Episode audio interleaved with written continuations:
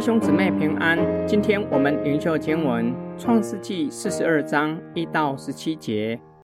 雅各见埃及有粮，就对儿子们说：“你们为什么彼此观望呢？我听见埃及有粮，你们可以下去，从那里为我们敌些来，使我们可以存活，不至于死。”于是约瑟的四个哥哥都下埃及敌粮去。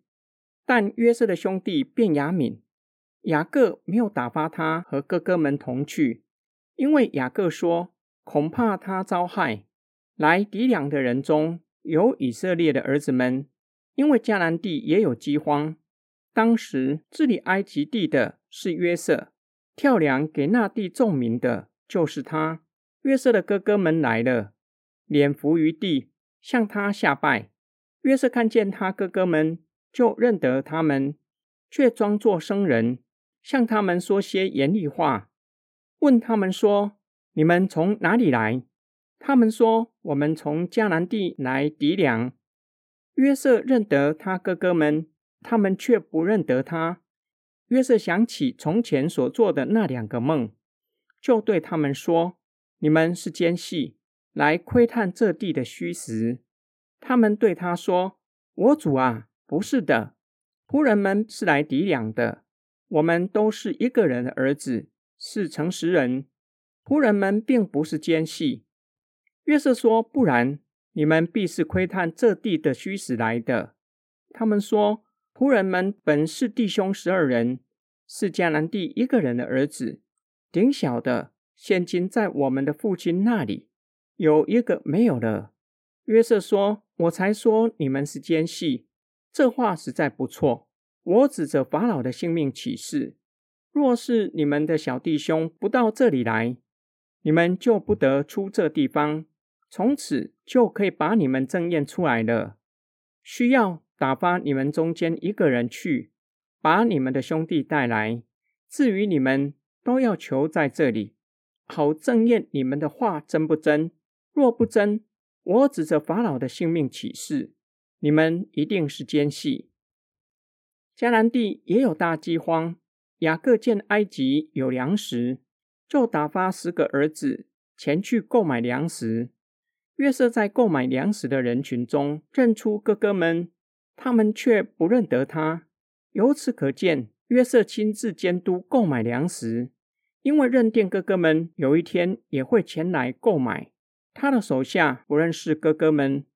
约瑟终于从购买粮食的群众中看到哥哥们，却是把他们当作陌生人，还刻意问他们是从哪里来的。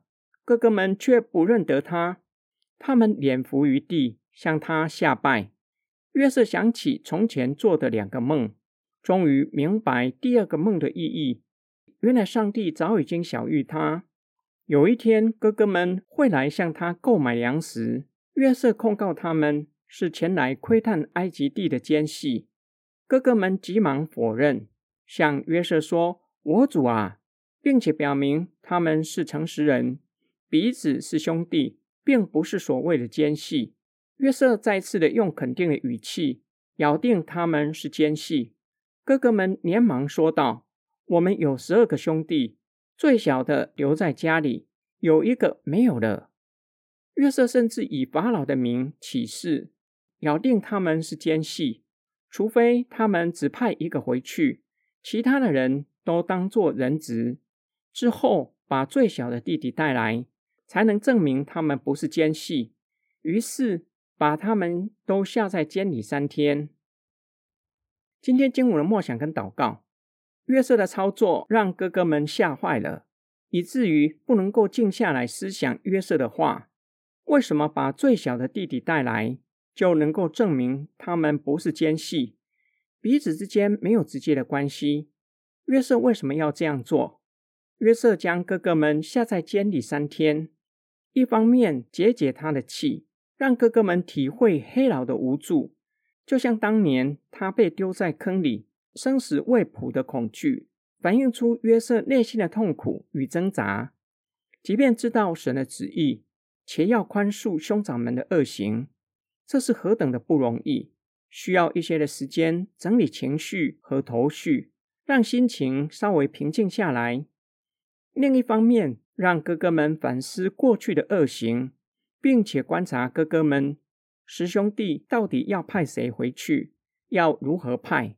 这是约瑟给哥哥们第一个考验，看哥哥们会不会争着回去，还是有人愿意留下来做人质，是否团结一致，做出最好的决定。除此之外，让哥哥们学习同心解决问题，因为他们是生命共同体。同心有一个重要的前提，就是彼此信任。九个留下来的要信任回去的那一位弟兄，相信他有能力完成任务，并且愿意回来救他们。当群体面对艰巨的难处，我只是旁观者，认为事不关己，还是愿意跟其他的肢体共同面对问题，承担重担，即使需要付上极大代价，也愿意。圣经用家、身体形容教会，表明教会是生命共同体。教会面对难处，没有任何人是旁观者，以为事不关己。我们乃是生命共同体，乃是要共同承担重担，需要祷告，求神让我们知道在当中要如何与众人分担重担。相信每一位肢体都有需要摆上，并且可以摆上的。我们一起来祷告，爱我们的天父上帝。教会是神的家，教会又是基督的身体。求主小谕我们，帮助我们，叫我们知道教会的需要和我们能够参与的，也明白你赐给我们的恩赐，并且善用恩赐，共同建造神的家，让教会成为健康又有生命力的教会。我们奉主耶稣基督的圣名祷告。阿门。